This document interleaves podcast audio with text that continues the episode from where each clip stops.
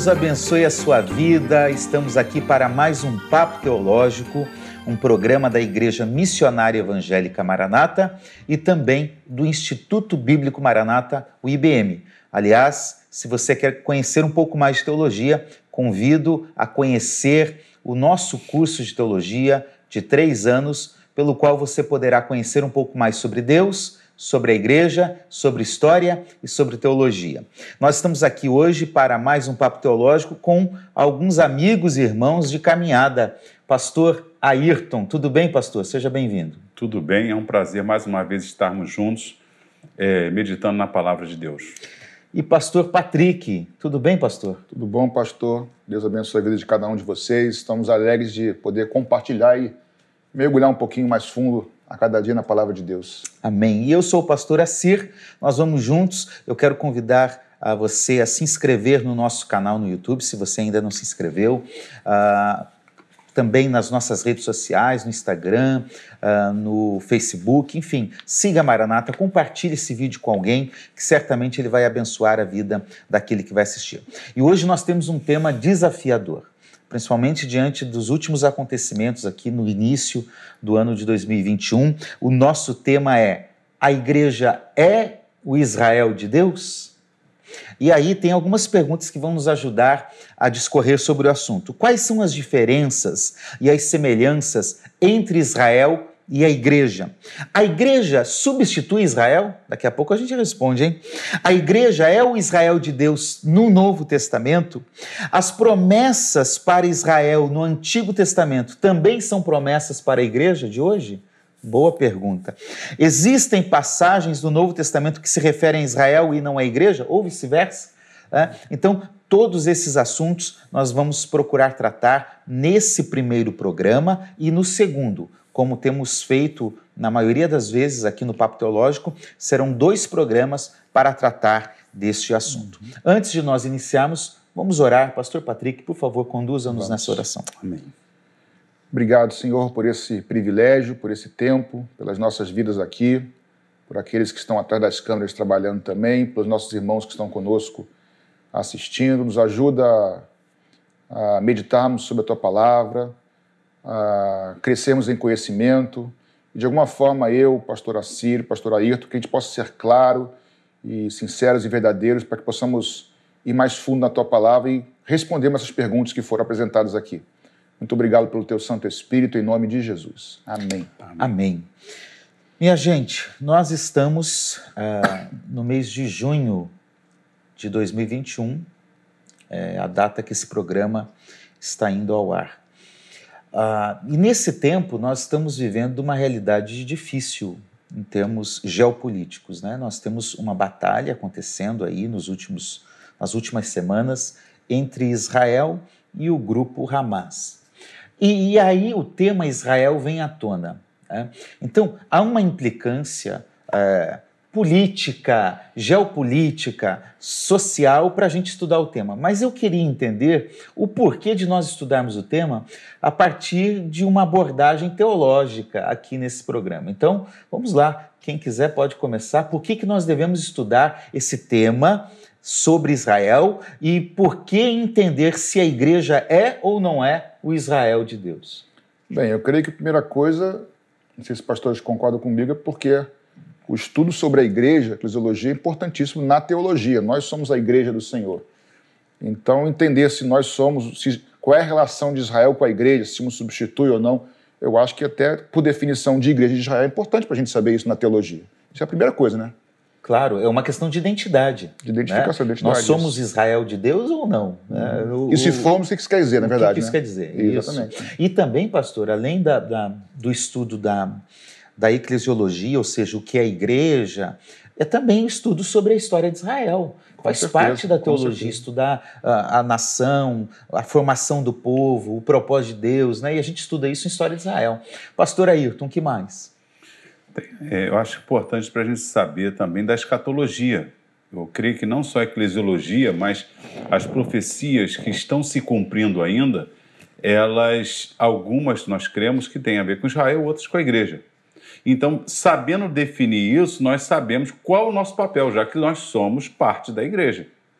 Então é importante, sendo igreja, é, o, que, o que a igreja deve fazer nesse momento? E, e, distinguindo o que as profecias dizem sobre Israel e quais as promessas para a igreja nesses dias. E aí a gente não pode pegar um texto falando para Israel e aplicar para a igreja. Nenhum texto falando para a igreja e aplicar para Israel. E aí, sabendo discernir as duas coisas, nós saberemos como caminhar nesse período. Ou seja, como boa parte dos assuntos teológicos, é, esse assunto não é isolado. Né? Quando eu falo de Israel, não estou falando só de Israel. Tem uma implicação escatológica, tem uma implicação hermenêutica. Total. Como interpretar a Bíblia. Né? Como entender a volta de Jesus? Tem uma, uma questão de comportamento hoje, como eu me posiciono em relação ao que está acontecendo agora, por exemplo, lá em Israel, é, que é um, um, ato político, um ato de guerra, enfim, né? como se fosse uma guerra, mas tem, tem vários aspectos, não é, pastor Patrick? É, na verdade, assim, eu vou até tentar ampliar um pouquinho mais. O pastor aí falou corretamente, de forma perfeita, sobre a escatologia, os eventos do fim, mas a gente entender o que é Israel, o que é a igreja, se um substitui ou não o outro, qual é a relação, o que parece, o que não parece, o que é semelhante, o que é diferente, isso é importantíssimo porque isso vai, como você falou, pastor Assir, desdobrar, desencadear de um modo de interpretar a escritura de forma X ou Y. Então, tem que tomar cuidado porque, assim, muitas das doutrinas que se falam hoje nos púlpitos, por exemplo, mesmo que não seja nesse ponto específico, são usados textos do Antigo Testamento como promessas para a gente hoje. E eu coloco uma interrogação: será que realmente é?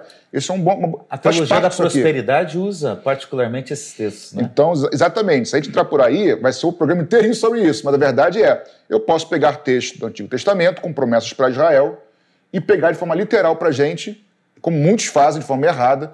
Então, não é só assim, ah, eu creio ou não creio. Todas as doutrinas da igreja, o que, que ela desdobra? Isso é importante falar, porque tem certas coisas que são simples. Ah, eu criei assim, eu criei assado, mas não tem nenhuma consequência grave. Mas tem muitas que têm consequências graves. E eu creio que, se nós cremos que a igreja substitui Israel ou não cremos, vão levar por caminhos bem distintos. Ou seja, os temas se entrelaçam. Né? Não, Exatamente. Não, são individuais, né? não estão isolados, melhor dizendo. Exatamente. Eles estão se relacionando entre si. Envolve soteriologia.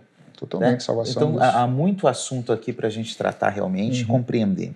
Uh, talvez eu vou provocar aqui ó, agora a gente fazer um programa depois para explicar dois aspectos teológicos, que é o dispensacionalismo e o aliancismo. A gente pode pensar num, num programa é um posterior. É. que tem a ver com esse tema aqui de forma uhum. paralela, né? Ótimo. Mas a gente vai tratar isso num próximo papo teológico.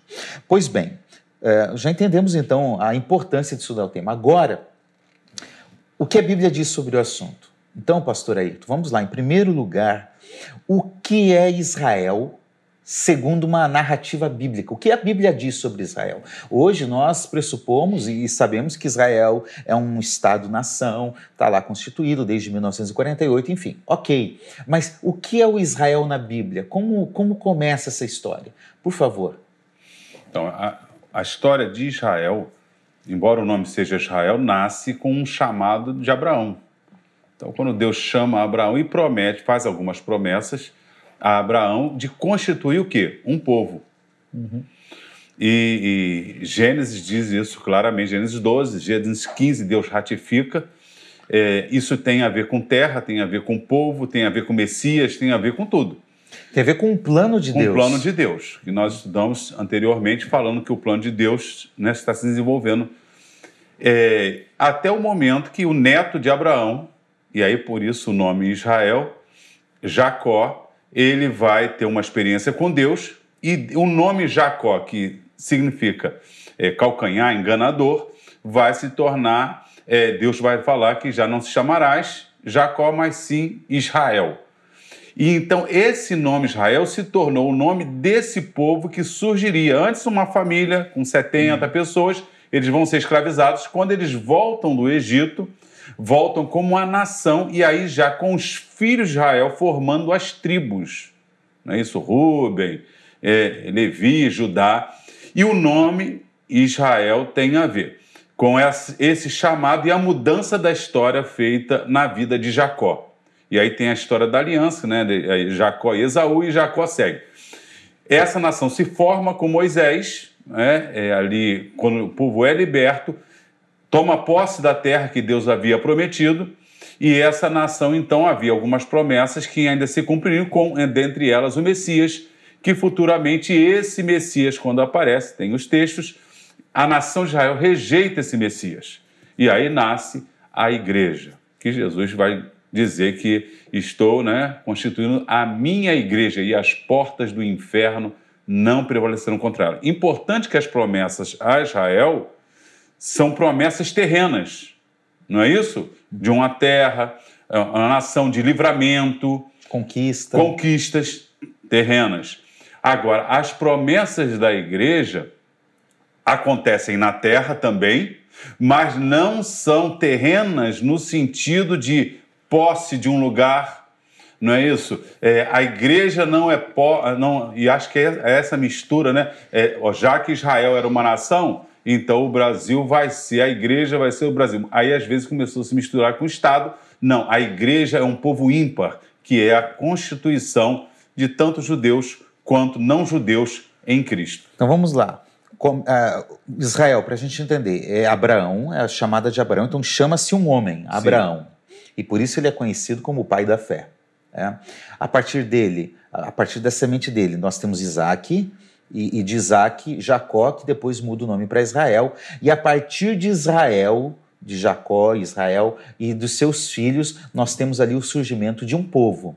E esse povo, quando sai do Egito, se torna uma nação. Em síntese, é isso. Sim. E tem a ver com a terra.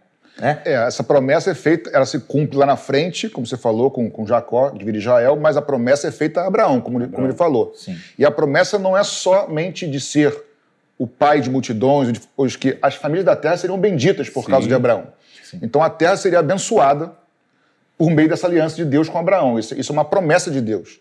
Aí, pegando o seu gancho, a segunda coisa foi que a, pro, a promessa que esse povo, essa nação, por meio de Abraão, Isaac, Jacó e em diante, eles teriam uma, uma herança terrena, uma, uma, uma, a posse de uma terra e uma possessão eterna. Vamos ler esse texto. Que está em Gênesis, Gênesis, capítulo 17, versículos 7 e 8.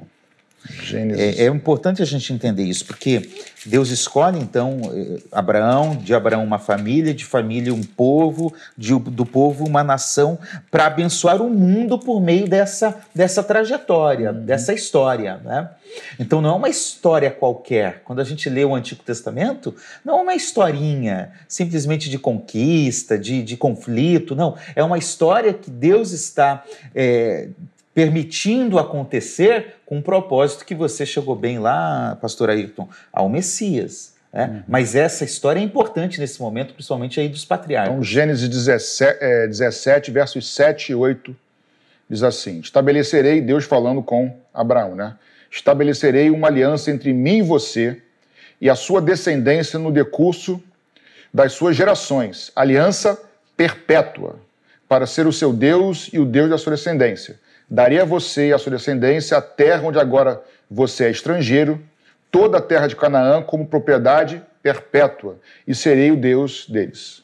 Então nós temos aí algumas informações importantes. É um pacto entre Deus e Abraão. E a sua descendência. E a descendência, uhum. e é perpétuo. perpétuo. De geração em geração. De geração em geração. Isso, Isso já é importante para essa nossa caminhada. Com certeza. Correto? Com certeza. Pastor, isso é importante que são esse versículo é uma reafirmação que em Gênesis 12 ele promete da terra, em Gênesis 15 ele promete de novo e aqui no 17 ele promete, no, Deus vai ratificando, reiterando, é. reiterando a promessa. Então, é, é, e que vai se cumprir depois com a nação. Vamos ler também Deuteronômio 7,6, porque esse texto agora em Deuteronômio é, é, importante situar, né? Nós temos a saída do povo no Êxodo, Levítico e Números é essa caminhada no deserto, e Deuteronômio é o finalzinho da caminhada, do final dos 40 anos ali. Então, com um povo novo que surgiu no meio do deserto, Deus reitera a aliança mostrando que ele escolheu aquele povo dentre os povos. Sim. Pode, pode ler, ler, por favor. Porque tu és povo santo ao Senhor teu Deus. O Senhor teu Deus te escolheu para que lhe fosse o seu povo próprio de todos os povos que há sobre a terra. Uma pergunta que se faz: por que Deus escolheu este povo? Por que Deus escolheu esse, Esse povo? povo. Graça soberana dele. Escolha não dele. é por mérito deles, não, de forma sim. alguma. Alguém teria que começar. Sim. Não, né? e, e importante, quando esse povo pecou, Deus sempre fazia lembrança de quem? De Abraão. Então a pergunta é: Deus escolheu esse povo por causa do povo ou Deus escolheu esse povo por, que- por causa de Abraão? Provavelmente. E quando, segundo Crônicas 27, aquela guerra de Josafá, Josafá, quando vai orar, porque a situação era difícil, ele disse: Senhor, lembra-te desse povo por causa de Abraão, teu amigo. Verdade. Então vê que. É, é, por que esse povo? Eu diria, por causa de Abraão. Primeira coisa, por causa de Abraão. Amigo de Deus, Amigo de Pai Deus. da fé. Muito bem. A pergunta, pastor Patrick, é: já que Deus escolheu esse povo, porque a gente está tratando Israel hoje, qual é a importância dele? A igreja é Israel, não é? Deus quebrou essa aliança no decorrer desse- dessa caminhada?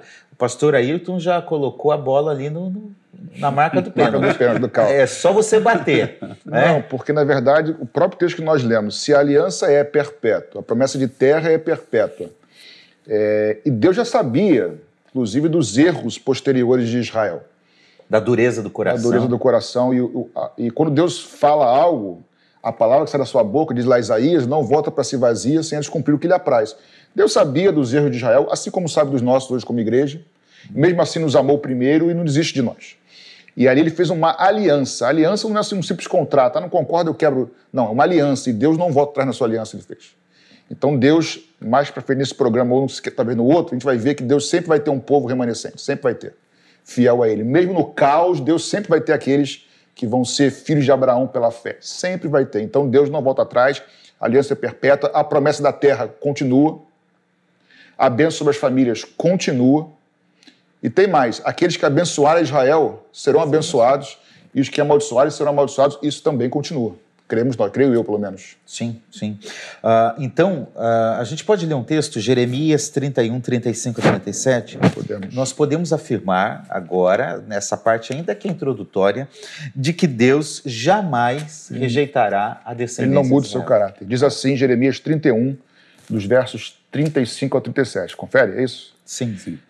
Assim diz o Senhor que dá o sol para a luz do dia e as leis fixas, a lua e as estrelas para a luz da noite, que agita o mar e faz bramir as suas ondas. Senhor dos exércitos é o seu nome. Se estas leis fixas falharem diante de mim, diz o Senhor, também a descendência de Israel deixará de ser uma nação diante de mim para sempre. Ou seja, se essas leis naturais, se o sol parasse, deixará de existir Israel como nação. tudo que ele- tá? Aí continua no verso 37. Assim diz o Senhor: se puderem ser medidos os céus, lá em cima e sondados os fundamentos da terra cá embaixo, também eu rejeitarei toda a descendência de Israel por tudo o que fizeram, diz o Senhor. Ou seja, É impossível. de jeito nenhum, a aliança de Deus com Israel vai até o fim. Eu, eu gostaria de ler, pastor Ayrton, Romanos 11, 28, que aí já é uma perspectiva do, do Novo Testamento também, que complementa, ainda que nós vamos ler o capítulo calma. 11 de Romanos com calma ah, no próximo programa, nós vamos ler algumas vezes o, o texto de Romanos. Mas eu gostaria de destacar aqui, porque tem um, um aspecto aí ah, atrelado ao que o pastor Ayrton falou sobre Abraão e atrelado a essa promessa de Jeremias. Por favor. Então vamos lá. Porque se Deus não poupou os ramos naturais, também não te poupará. Considera, pois, a bondade e severidade de Deus para com os que caíram. Severidade. Não, Mas- não era esse não, desculpa, deixa eu ver Ah. aqui. É, não, é Romanos 11, 28, isso mesmo. Não, 22, não foi? Eu entendi 22. Não, é 28. Tá. Quanto ao evangelho, são eles inimigos por vossa causa. Quanto, porém, à eleição, amados por causa dos patriarcas. Então, eles rejeitaram a Cristo e se tornaram inimigos como qualquer um que é inimigo de Deus por causa do pecado, porque rejeita Cristo. Então, Israel não seria diferente de outros que rejeitaram, sejam eles brasileiros ou quem quer que seja. Mas por causa dos patriarcas, eles são eleitos em Deus. né? Então há uma promessa ainda, há um propósito de Deus nessa relação dele com o povo de Israel. E até ratifico o que o pastor Ayrton falou por causa de Abraão. Né? Por causa de Abraão. Exatamente. por causa de Abraão. Muito bem. Agora, a gente sabe, lendo o Antigo Testamento, que Israel, é, como um povo escolhido, eles, permito-me usar o termo, eles erraram ah, fechando-se em si mesmo. Uhum. É, é, Deus é só nosso, Deus é para nós, e, e menosprezando o, o, o, gentil, os estrangeiros.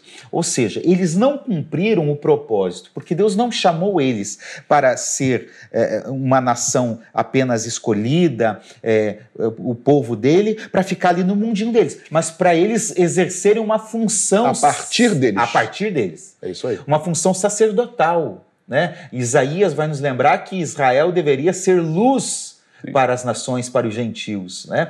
Então, nós podemos dizer aqui que Deus escolheu o povo de Israel nessa caminhada histórica, principalmente do Antigo Testamento, e, e não que hoje não, não faça parte, mas Deus escolheu esse povo para revelar a sua, a sua manifestação, a sua glória, o seu atuar na história. Com certeza.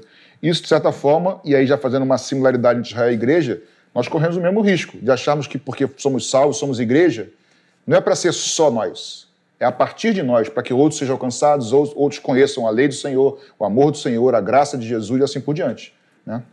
Muito bem. Me corrijam se eu estiver errado, tá? Mas o Antigo Testamento também, olhando nessa, nessa construção que nós estamos fazendo, nessa progressão, o Antigo Testamento não é apenas uma história de Israel.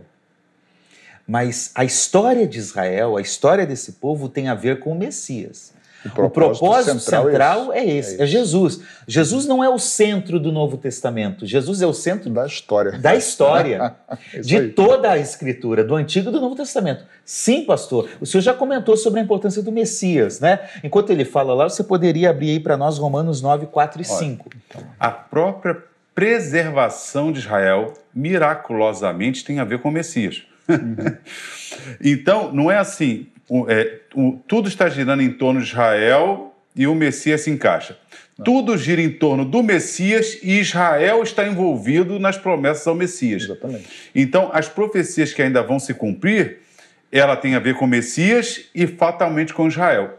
Não é à toa que existe uma, uma luta do inimigo contra Israel, porque a, a afirmação de Deus, da preservação desses textos, dos pactos de Deus, se o inimigo conseguisse desconstruir Israel como nação, e isso é história, um povo que ficou fora lá dois mil anos, voltar para sua terra falando a sua língua mãe, não é isso? É, isso é um milagre indizível. Uhum. Só uma mão sobrenatural, só o uhum. poder de Deus, né, uma mão forte, poderia fazer isso. Então, Deus. Agora, Jesus é dele, por ele e para ele são todas as coisas.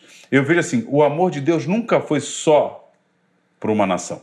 Nunca foi. Deus eh, criou o homem, a sua imagem. Daqui a pouco o homem se perverte, ele chega, reconstrói com Noé e dá o mandamento para todos os povos. Ó, façam isso. O povo vai, faz torre, aquela coisa. Daí Deus vai, chama Abraão. No que ele chama, constitui uma nação para quê? Através dessa nação, ela ser um modelo de como Deus se relaciona, como Deus salva, como Deus é sobrenatural. Lembra de, de Rabi? Rabi está lá, ela, ela é de Jericó, de um inimigo poderoso, e ela vai proteger os espias porque ela ouve do Deus de Israel e diz: olha, esse é Deus, é Deus mesmo. Então, não, não se esqueça do bem que eu estou fazendo a vocês. Eu sei que esse Deus deu isso, isso aqui para vocês, eu estou crendo nele, não esqueçam de mim.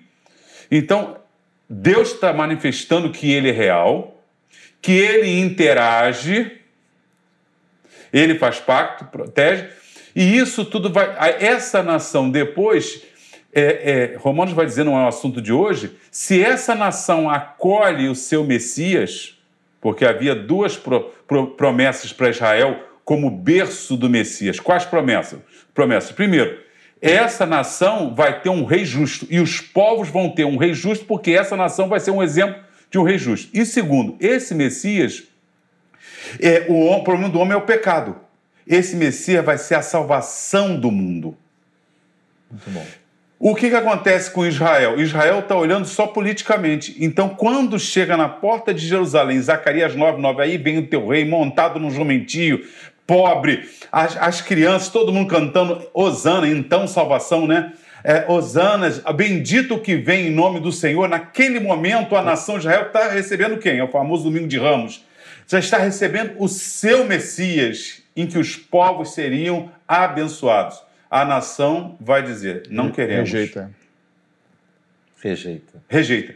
Naquele momento, Jesus, logo depois, vai chorar em Jerusalém, Jerusalém, Jerusalém, que mata os Quantas vezes eu quis te ajuntar. Olha só, Jesus, eu quis ajuntar vocês. Então, Jesus não está aparecendo na história naquele momento. Jesus está cuidando de Israel desde lá de lá. Quantas vezes eu quis te ajuntar como uma galinha ajunta seus pedidos e não quiseste. Tua cidade vai ficar deserta. Até que vocês digam o quê? Bendito que vem. Então, um dia Jesus está dizendo que essa nação vai dizer a esse Messias que ela rejeitou: Bendito que vem em nome do Senhor. Ou seja, então Israel era um cumprimento da promessa a Abraão, mas não exclusiva de Deus, mas não para ser o único de Deus. Uhum. Era para ser luz, para ser bênção, para ser instrumento, para manifestar a sabedoria, a glória, as leis, os propósitos divinos no mundo. Para cumprir um pra papel de, de, desenrolar a história da salvação. E o principal deles... Para apresentar o Messias. Apresentar e trazer o Messias, que é o que Paulo vai dizer que você me pediu para abrir aqui em Romanos 9, 4 e 5, que diz, são israelitas. A eles pertence a adoção, assim como a glória, as alianças, a promulgação da lei, o culto e as promessas. Deles são os patriarcas e também deles descende o Cristo, segundo a carne, o qual é sobre, sobre todos, Deus bendito para sempre. Amém. Texto Amém. lindo, né? Texto maravilhoso. Deus bendito. É. O Cristo que descende segundo a carne ele é Deus bendito eternamente. Então ele é homem e ele é Deus. Amém. Eu gosto muito de 1 Coríntios 15, quando Paulo vai falar para a igreja de Corinto sobre o Evangelho. Olha, eu quero lembrar o Evangelho que eu anunciei para vocês: que Cristo é, morreu segundo os nossos pecados, de acordo, conforme as Escrituras. Escrituras. Que é, foi, morreu, ressuscitou, foi sepultado e ressuscitou segundo as Escrituras. Isso quer dizer que as escrituras ali não eram Novo Testamento. Não, o Novo Testamento estava sendo escrito. Não, não, Era o Antigo. Ou seja, Paulo olha para o que hoje a gente chama de Antigo Testamento, mas para a escritura hebraica e diz: ah, essa é a promessa de toda a escritura. Jesus, conversando com os discípulos no caminho de Emaús, diz o texto lá, e começando por Moisés e por toda a escritura, depois com os apóstolos, começando por Moisés, por todos os profetas, ele discorreu sobre o que constava a respeito dele na própria palavra, e, na própria e, escritura. pastor, assim, Jesus faz a divisão hebraica da Bíblia do Antigo Testamento, Sim. a Tanar, né? Que é lei, são os cinco livros Moisés. de Moisés, ele cita Moisés, os profetas, que vai lá de Josué, tudo até Isaías, profetas, profetas anteriores, anteriores, e posteriores, e, posteriores. e os escritos, encabeçados pelos Salmos, que eram Salmos, Provérbios os livros que nós chamamos de Antigo Testamento, Jesus cita eles segundo a classificação de visão judaica. Para mostrar que ele estava presente nessa história. Que aula! que aula! Eu queria estar lá para ouvir esse negócio. É, então, muito bem. Jesus, o Messias, vem do povo de Israel. E isso é importante. Bom, agora, nós estamos falando de, de, um, de um povo que faz parte dessa história, como nós estamos falando, que não se encerra no Antigo Testamento continua existindo no Novo Testamento e que continua existindo hoje contra todas as probabilidades humanas. Uhum. É ou não é verdade? É, são poucas as nações que nós temos, do início da história aí conhecida até os dias de hoje. E, e Israel, um país menor do que do que Sergipe, do que Sergipe, o menor estado brasileiro, hum. com toda essa realidade, esse poderio militar, essa grande parte de área desértica também. É... A maioria área deserta. Então, há algo diferente para esse povo. Hum. Então, era importante a gente entender algumas profecias aqui sobre Israel. Né? Em primeiro lugar, a gente poderia entender o seguinte: uh, Israel é formado pelos doze filhos de, de, de, Jacó, que tem o nome de Israel. Uh, em um certo momento, nas divisões ali, é, depois da morte de, de Salomão, o reino é dividido. Aí nós temos dez tribos do norte e duas tribos do sul. Uhum. A tribo do norte forma um reino, a tribo do sul, outro reino. Né? Samaria, a, a, a, capital do reino do norte, Jerusalém, a capital do reino do sul. Esse reino do norte deixa de existir, correto? Uhum. Tem profecia sobre Tendo isso. sido profeticamente avisado antes. Sim. Sim. Isso. Mas o povo não acabou. Uhum. Ainda nós temos o Reino do Sul. Então, enquanto o Reino do Norte deixa de existir, o Reino do Sul. Que também não vigia, acaba é. também indo para o cativeiro também. Que deveria ter aprendido. Não aprendeu né? com o erro do norte, exatamente. É 712, não é que. 722 do norte. 722 do norte. do sul. Do sul. Hum. 605, 598 586. Isso. Então, a terceira a, a, o que ocorre com o Reino do Sul era, era para eles terem olhado o que tinha acontecido com o Reino do Norte e ser posicionado. Exatamente. Né? E tudo isso está profetizado. Uhum. Nada é um acaso na história bíblica. E veja bem, pensando que nós não temos cartório naquela época, não tínhamos cartórios para você fazer os registros. Você chega na época de, de Jesus, Ana ficou da, era da tribo tal. Paulo está ali depois dessa dispersão, espalhado pelo mundo, aquela coisa toda 500, 600, 700 anos depois, cada um sabe de que tribo é. Uhum. Pense, nós não temos cartório, espalhou para todo mundo. Tem um sobrenatural de Deus acontecendo com esse povo, que consegue preservá-los de tal forma. De... Então, o ano está lá com seus 90. É, é, tribo de Levi, tudo bem, é sacerdotal. Mas Paulo, aí, Benjamim, eles sabem de que tribo são. E, e, e sem contar os dois mil anos até nossos dias. Né? Há alguns autores, até reconhecidos hoje na literatura acadêmica, que tentam destruir esse povo étnico. Né? E, e é tão bom porque a ciência também ajuda a comprovar que esse povo étnico de hoje, de Israel, é descendente de fato de, dessa história, né? faz parte dessa história.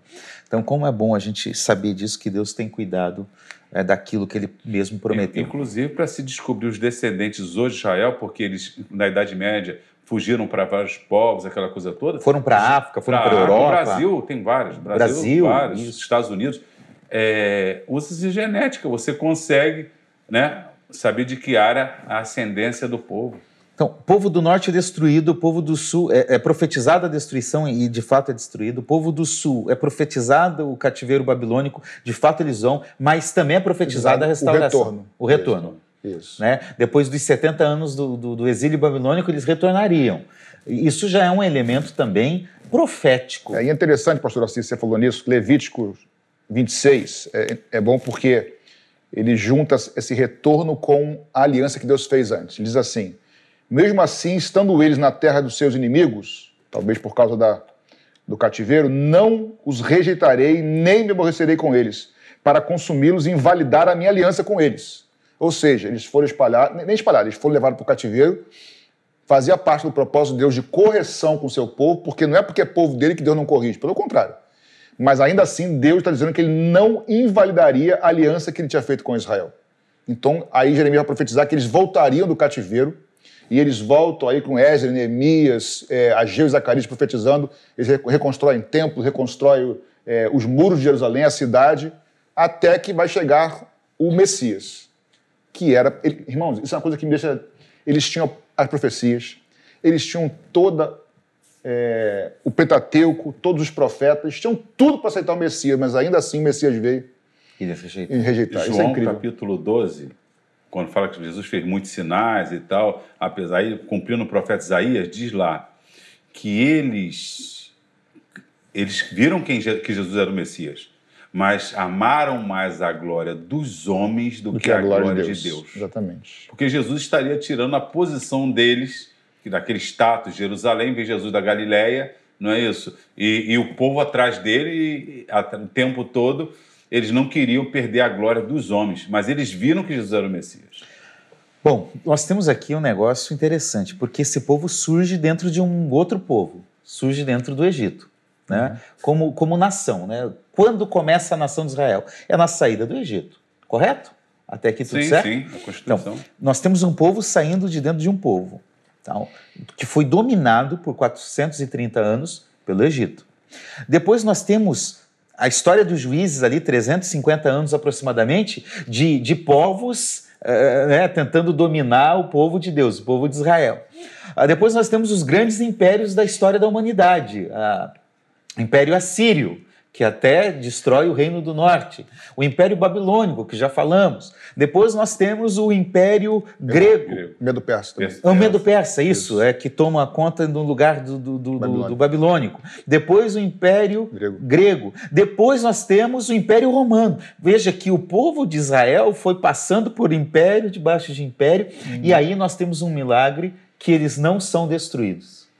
E profetizado. Daniel. Você acha que esse é um milagre? Não tem milagre uma hora, uma hora depois ainda. É, é. é, um milagre, realmente, com certeza. Isso já é um milagre. Já é um milagre, né? Um povo tão perseguido como eles. É verdade, desculpa interromper. A gente que escalona milagre, né? Maior ou menor milagre, mas para ser milagre tem que ser impossível, né? Tem que ser impossível. Tem mais ou menos impossível para Deus? Deus? Não. É... é... milagre do mesmo jeito, né, cara? Então, pastor Patrick, a primeira diáspora, né, a dispersão dos judeus, ocorre uh, na Babilônia. Né? Inclusive, alguns não voltam para Israel, né? Muitos não querem voltar. Não voltam. Mas nós temos uma segunda, que também é profetizada por Jesus. E essa eu diria que, diria que é até pior, por isso que eu brinquei do milagre maior, porque na verdade Jesus profetiza e aí, no ano 70 depois de Cristo, Jerusalém ela é invadida é, pelo Império Romano, o general Tito, e aí eles não são levados cativos para uma outra nação como Babilônia, eles são espalhados pelo mundo inteiro. O mundo inteiro, entre aspas, depois, posteriormente, sim, mas vão para vão a Europa, vão para todos os lados, para o leste, para o oeste, para o norte. Boa parte do mundo civilizado do mundo época, conhecido né? da época, exatamente. Mas é para o mundo inteiro da época, realmente, entendeu? Ou seja, uma coisa é você sair de um, um grupo para Babilônia e voltar. Outra coisa é você dispersar. Vai gente para tudo que é lado. Anos 70 depois de Cristo. E que aí, havia sido profetizado por Jesus. Por Jesus em Lucas, Lucas 21, 21 24. 24, que diz assim: Cairão o fio da espada e serão levados cativos para todas as nações. Já, já não é só para uma nação babilônica, por exemplo, para todas as nações. E até que o tempo dos gentios se complete em Jerusalém será pisada por eles. Ou seja, existe um tempo determinado e aí eles não ficam 70 anos. aí eles ficam do ano 70 depois de Cristo, teria que calcular, que é bom de conta, faz conta aí. 70 depois de Cristo até 1948, para marcar uma data aí. Gente, é quase é quase 1900 anos. Não são 70, nem 700. São quase 1900 anos. Quantas gerações não tem isso? Espalhados pelo, pelo mundo inteiro e aí Isso. acontece o milagre novamente. É o grande milagre, né? E há um texto bíblico prometendo a restauração de Israel, mesmo esses quase dois mil anos. 1978 anos, será que é isso? O irmão de casa. Alguém tá aí que está com a calculadora nos ajude. Pessoal do, nós somos teólogos, gente. É, nós não somos é professores de matemática. 1948 menos 70. Meu amigo Max quem manda aqui dentro é ele, faz a continha pra gente aí. Mas 1878. Você estava é dizendo que tinha um, tem um texto de profecia. 1878. Nossa equipe técnica formada em matemática. Ou seja, quase 1900 anos depois, eles retornam para aquela terra. Promessa eterna de Deus de com Deus. Abraão. Agora, o milagre não é só o retorno. O milagre é preservação também durante 1800 e poucos anos. É verdade. Vamos ler Isaías 43, versículos 5 a 7. Pode ler. Pode, posso ler? Pode. Então vamos lá. Não temas, porque sou contigo. Trarei a tua descendência desde o Oriente e a juntarei desde o Ocidente. Direi ao norte: entrega, e ao sul: não retenhas. Trazei meus filhos de longe e minhas filhas das extremidades da terra. A todos que são chamados pelo meu nome e os que criei para minha glória e que formei e fiz. Gente, e aqui a gente entra numa questão histórica muito interessante, porque quando o Estado de Israel volta a existir oficialmente, em 1948, você tem realmente judeus vindo da Europa, judeus vindo das Américas, judeus vindo da África. Tem até um filme na Netflix, Sim. que eu não lembro qual é o nome do filme agora, mas que conta a história dos judeus da, da Etiópia que estão, Etiópia. que estão vindo, judeus dos países árabes. É humanamente inacreditável. Inacreditável. Inacreditável. Inacreditável. É o que eles chamam de aliar, né? Subida. A subida. Começa no, principalmente no final do século XIX, não é isso? Aí eles vão voltando aos poucos. 5 mil, 3 mil. Um grupinho, Aí, um grupinho. Primeira Guerra Mundial, quando o Império Turco Otomano cai com a Inglaterra, ali, aí a Inglaterra assume e começa a voltar mais. Aí depois com Hitler, que aí em 1948 é que volta realmente o Estado de Israel, aí constituído o Estado de Israel com a famosa, a famosa presidência do Oswaldo Aranha brasileiro. Uhum. Muito bem, nós só podemos entender, aliás, quando eles voltam a existir, eles logo em seguida já entram em guerra, porque os países vizinhos ali não, né, não aceitam.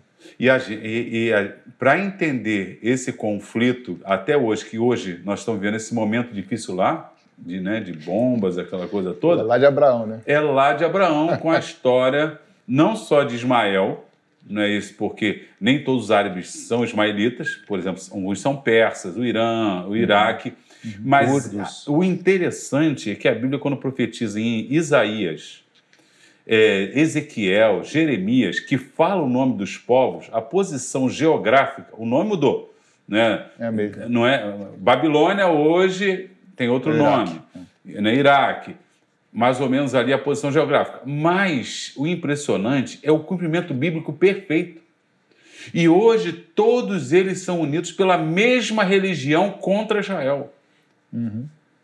Israel é uma terra dividida no meio de um deserto, cercado por povos árabes, vamos dizer assim, com terras enormes.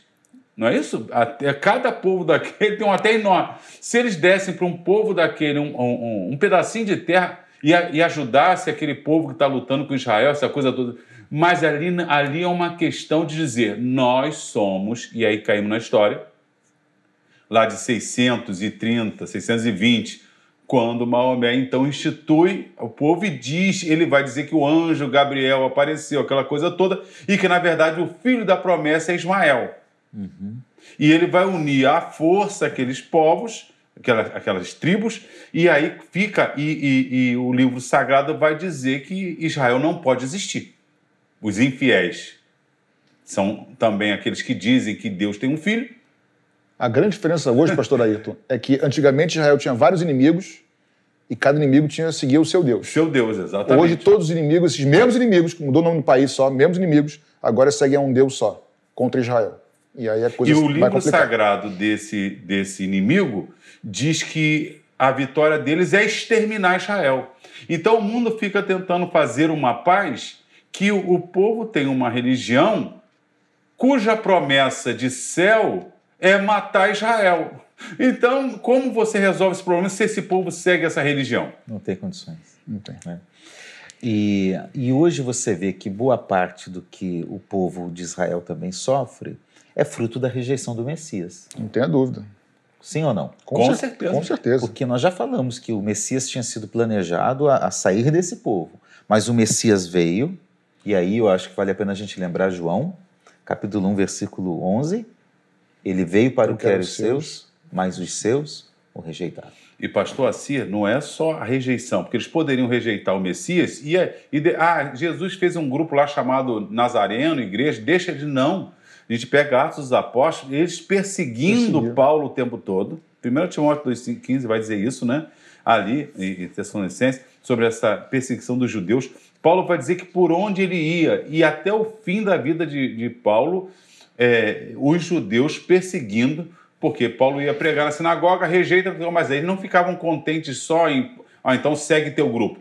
É, eles queriam, é, é, é era um absurdo esse grupo, porque para Roma, no início, é como se fosse um grupo dos judeus, e, e eles são, perseguem os cristãos. Depois, quando eles são expulsos, eles perdem, perdem esse poder de nação, porque aí também eles são desterrados, mas sempre foram dedicados pelas perseguições estudaram, né? os judeus sempre se uniram e, e, e, avançaram. Basta ver os prêmios aí que eles têm na ciência.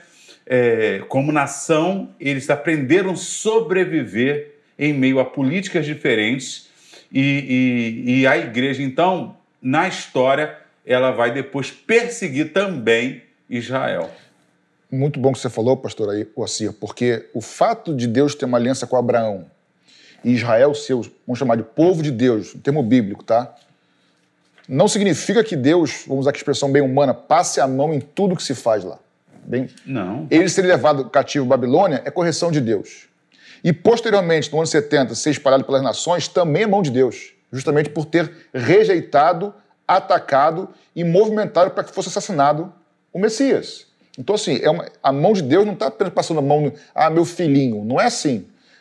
Eles passaram por muita coisa na história é, pós-Cristo, no Testamento, melhor dizendo assim, é, é de Cristo para cá, também por consequências por terem rejeitado o Messias que eles por tanto, tantos anos esperavam tinham todas as escrituras, profecias e ainda assim rejeitaram, né?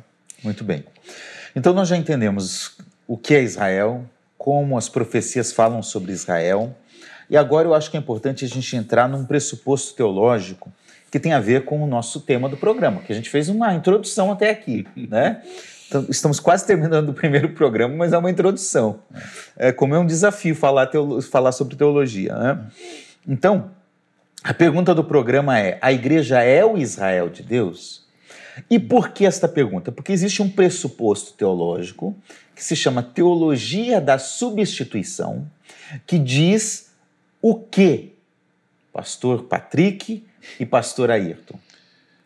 O que Bom, é a teologia da substituição? Então, o que tem a ver com esse a tema? A teologia da substituição é uma teologia é, acreditada e seguida por alguns teólogos, alguns irmãos, tanto da igreja católica como protestante, alguns também, que eles creem que a igreja no Novo Testamento substituiu Israel como povo de Deus. Em outras palavras, a igreja, segundo essa linha de interpretação, tá? A igreja é o Israel de Deus no Novo Testamento, assim como Israel era a igreja do Antigo Testamento. Então, quando termina ali o Antigo Testamento, acabou o propósito de Deus com Israel, agora ou a seja, igreja que Ou importa. seja, eles creem que as promessas do Antigo Testamento, todas as promessas feitas a Israel, elas precisam ser lidas, interpretadas e espiritualizadas para se aplicar e serem é, executadas, serem, é, como é que se diz, profecias é, se cumprirem. se cumprirem, obrigado, na igreja, de, de forma espiritual. Segundo essa perspectiva, então não existe mais promessa nenhuma para Israel. Né? As promessas para Israel acabaram, é, elas se cumprem na igreja. Porque a igreja substitui é. Israel. Segundo aí, aí nós, Israel. nós, temos que entender o momento histórico que isso vai acontecer. Uhum. A igreja, é, Roma é um império, a igreja vai ser perseguida pelo Império Romano e os judeus. 70 e 135, aquela muita morte de judeu, mas a igreja está morrendo também porque Roma exige adoração. Existem dois grupos que permanecem, que não adoram homens, os judeus e os cristãos. E os cristãos. E aí vai se enrolar no primeiro, segundo, terceiro. No quarto século, o Império Romano está em declínio. Constantino, aquela história da experiência dele, é, aceita então a igreja como a religião do império mas o Império Romano, aí oriental e ocidental, começa a, a declinar. No quinto século, quando o Império está em declínio, e aí eles vão ser invadidos, principalmente na parte ocidental, ali 400 e pouco, tem um teólogo, não é isso, que vai escrever um livro, A Cidade de Deus.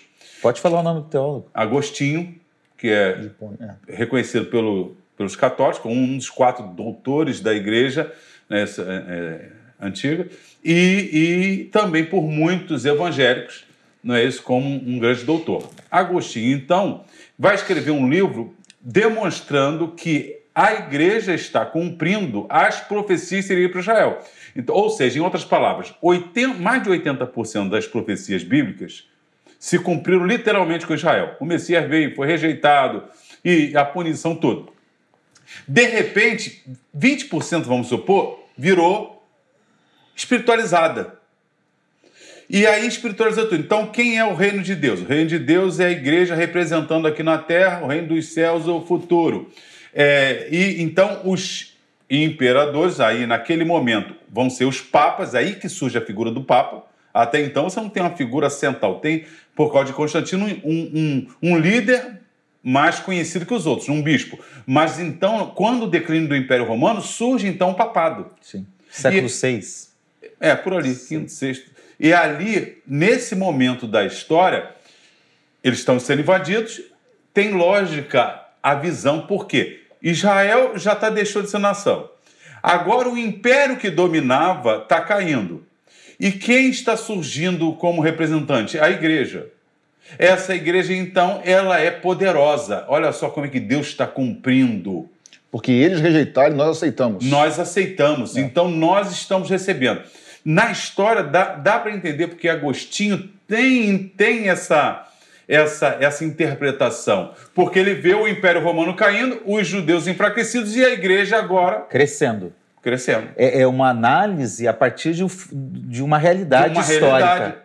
De uma realidade. Como na década de 80 se achava que me, me, me, como que era o nome? Gorbachev era o anticristo, lembra disso? Sim, vários anticristos. Porque era o grande. Já era o grande é. e, inclusive, hoje, por que que hoje nós cremos que há essa separação de Israel e de igreja?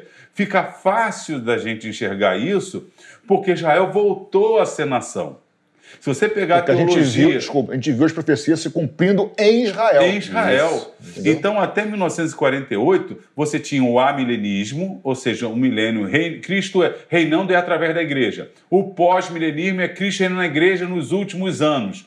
E, e, então, não, Cristo não vai reinar na terra, ele não vai reinar sobre Israel, nação. Isso é através da igreja. Aí começa Israel não voltar. Nação. Substituiu? É. Então eu consigo entender, porque muita gente boa, Acreditou crente, nisso cheio do Calvino, Lutero, Lutero, muitas referências teológicas para nós, né, protestantes, também acreditaram. Acreditaram. Nisso. Só que eles tiveram que mudar, que seria através da Igreja Católica para através da igreja, que aí não é a igreja católica. Se reformou, né? Que reformou. então a igreja, até princípio a igreja católica se devia, mas a promessa ainda está aí. É através da igreja. Agora a igreja, vamos dizer assim, reformada, protestante, só que Israel volta a ser nação. Aliás, antes, não sei se vocês sabem, quem mais apoiou Israel voltar para sua terra foram cristãos estudando a Bíblia e vendo que a hum. Bíblia tinha que se cumprir literalmente Exatamente. Jesus Messias. Exatamente. E eles vão, cristãos orando, volta, que o Senhor dá a terra ao teu povo, Israel vai ser, é assim, assim empolgado por ingleses, por americanos, que criam na literalidade das escrituras. Pastora Ayrton vai lembrar. Eu estive com ele, a gente foi a Israel, uma viagem faz três anos, né? Fomos a Israel. E conversando com nosso guia lá, que é israelita, ele é, é judeu, ele falou: ninguém perseguiu mais os judeus, matou mais judeus do que os cristãos. Olha a frase dele. Aí ele não falou, mas eu entendi. Aspas, igreja. Uhum. Ou sem aspas, na verdade, né? Uhum. E aí, entrar. Quais são as consequências dessa doutrina de que a igreja substitui Israel? Peraí, antes das consequências, vamos reiterar os, os pontos. É, é, essa teologia da substituição, ela entende que a igreja substituiu Israel nos planos de Deus, Sim. que Deus não tem mais um plano específico para Israel, que as profecias que eram para Israel se cumprem na igreja, Isso. que a igreja é o Israel no de Novo Deus. Testamento, Isso. enquanto Israel era a igreja do Antigo, Isso. que você já tinha falado. Uhum. Portanto, eh, a gente conclui segundo essa teologia da substituição, que a igreja é o Israel de Deus. Sim, Agora, sim, isso. Isso definido, a história definida, uh, quais, quais são as consequências disso? Então, Exatamente. Uma, é, na história, é, a partir de Agostinho, alguns entendem que ele é o pai do antissemitismo, né? por causa desse, dessa, dessa, obra dele, Cidade de Deus, no qual até é, Roma teria, Roma seria até colocada como lugar novo lugar, cidade de Deus, no lugar de Jerusalém. Aliás, em Jerusalém, muitas coisas lá são, são dominadas e controladas por Roma, na verdade, né? Sim. Alguns pelos ortodoxos também, mas, mas voltando. Esse guia falou para a gente, e é uma verdade, constatou um fato histórico de muita perseguição aos judeus é, embasadas por essa doutrina. Porque eles mataram o Messias, eles rejeitaram o Messias, agora nós somos o povo de Deus. Tá?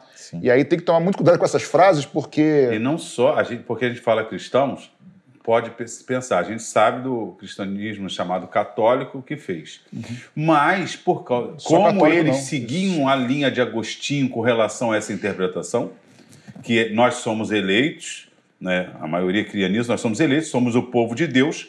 E já que Agostinho interpretou assim Lucas 14, né? Lucas 14, quando diz lá: Ide, convidai se não vierem, trazei-os à força. Então, baseado em Lucas 14, nessa passagem, ele diz que se o príncipe humano pode usar a força, então nós que somos representantes de Deus, podemos impor. E aí, baseado nisso, essa teologia vai desenvolver e vai chegar na reforma. Sim. Então, os reformadores, eles têm essa cabeça eles também. Eles herdam isso, né? Eles herdam essa ideia, nós somos o povo. E basta você interpretar um pouquinho mal para você também matar também desejar o mal, essas pragas têm que morrer. E aí você deixando. E se por trás disso tiver uma ideia que não traz consequência espiritual, Eu estava lendo uma coisa falando sobre a, o, o, os cristãos na África do Sul, como eles oprimiram os negros por causa da teologia. Porque eles pensam, nós os brancos somos eleitos, e como eleitos de Deus, nós temos o direito de explorar esse povo. E a igreja reformada, se não me engano, holandesa, um absurdo para qualquer um que lê a Bíblia não vai ter essa interpretação, mas por causa lá de Agostinho que nasce, e muitos reformadores, eles citam o tempo todo Agostinho, então eles bebem nessa teologia. Olha como é uma interpretação, na nossa opinião, errada, tem consequências até de matar, é. de explorar, de ajudar os inimigos. É. Aí a pergunta sua, né, as consequências, voltando assim, esse afastamento entre cristãos e judeus durante a história, né? E aí, a igreja de Israel. A igreja de Israel, e aí, e aí voltando, é, que na história, a, a, o próprio holocausto, né?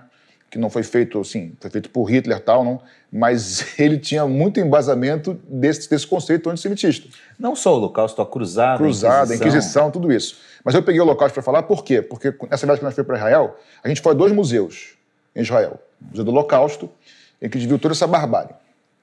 Mas terminamos nossa viagem no, no Amigos Friends of Zion, Amigos de Sião, que fala sobre a restauração de Israel em 48 e todo o processo.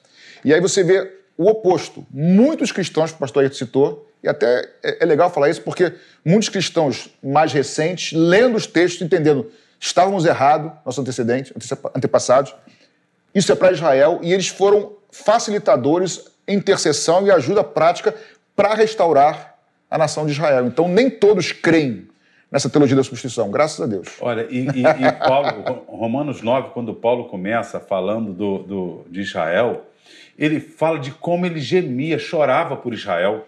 Fala que ó, deles são as alianças, né? nós lemos aí Deus bendito e tal, mas fala deles são as promessas tal. Se ele pudesse, ele dava a vida dele por, por esse Sim. povo. Então, como um cristão não pode ter o mesmo sentimento de Paulo? Já que Deus, através desse povo, nos abençoou as promessas desembocaram, várias delas na igreja, então nós, de uma certa forma, somos fomos abençoados pela preservação desse povo. Então, Paulo me impulsiona ao quê? A orar por Israel, a querer o bem de Israel e não desejar, agora nós somos e que eles morram. Não. Então, esse sentimento bíblico, não, não, não devemos idolatrar Israel, são pecadores, precisam de Jesus, porque tem uma teologia no meio evangélico que eles são povo de Deus, não precisam se converter é antibíblico Seria isso. o oposto, na verdade. Não precisamos usar kippah, não, não precisamos, tocar chofar, nem... nada disso. não precisamos fazer as festas. Contudo, nós oramos pela paz de Jerusalém. Deus, várias vezes Deus disse: Eu coloquei o meu nome. É o nosso Deus. O nosso Deus, o Deus da igreja, diz: Eu coloquei o meu nome em Jerusalém. É isso aí. E a minha palavra está empenhada ali. Como é que eu, cristão, não posso orar para que a palavra empenhada por Deus seja cumprida.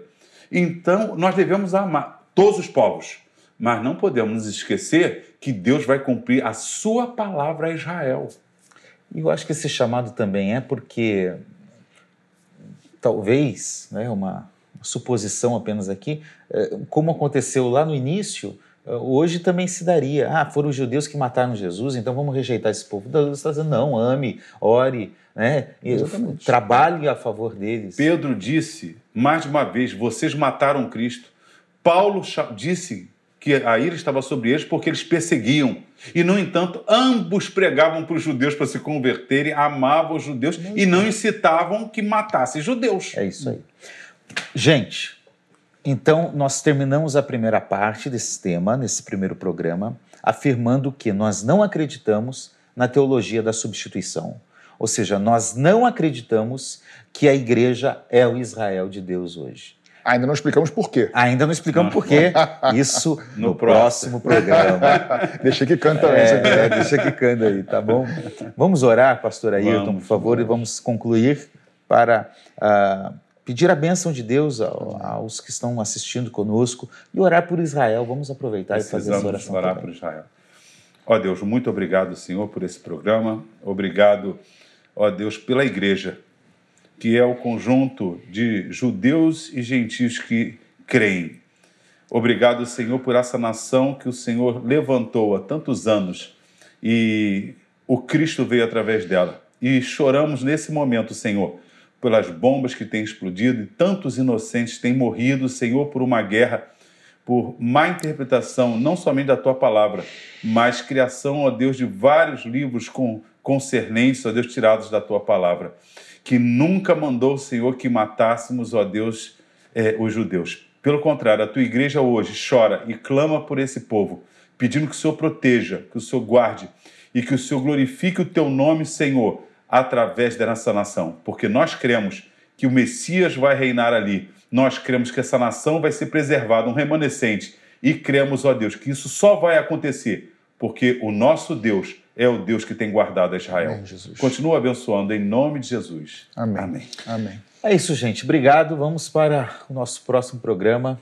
E que Deus abençoe você. Obrigado pela companhia até Deus agora. Abençoe. Eu quero lembrar você que esse é um programa da Igreja Missionária Evangélica Maranata e que uh, esse programa ele é sustentado por ofertas e dízimos dos membros da Igreja Maranata. Então, está na tela aí o número da nossa conta, o QR Code, você pode entrar, contribuir e, e contribuir para que o Evangelho continue sendo pregado, para que esse programa continue alcançando vida de muita gente, inclusive fora do Rio, fora do Brasil. Participe conosco desse projeto que com certeza será benção. Que Deus abençoe a todos vocês e que Deus abençoe você que está em casa. E até o nosso próximo programa. Tchau, tchau. Amém. Tchau, amém.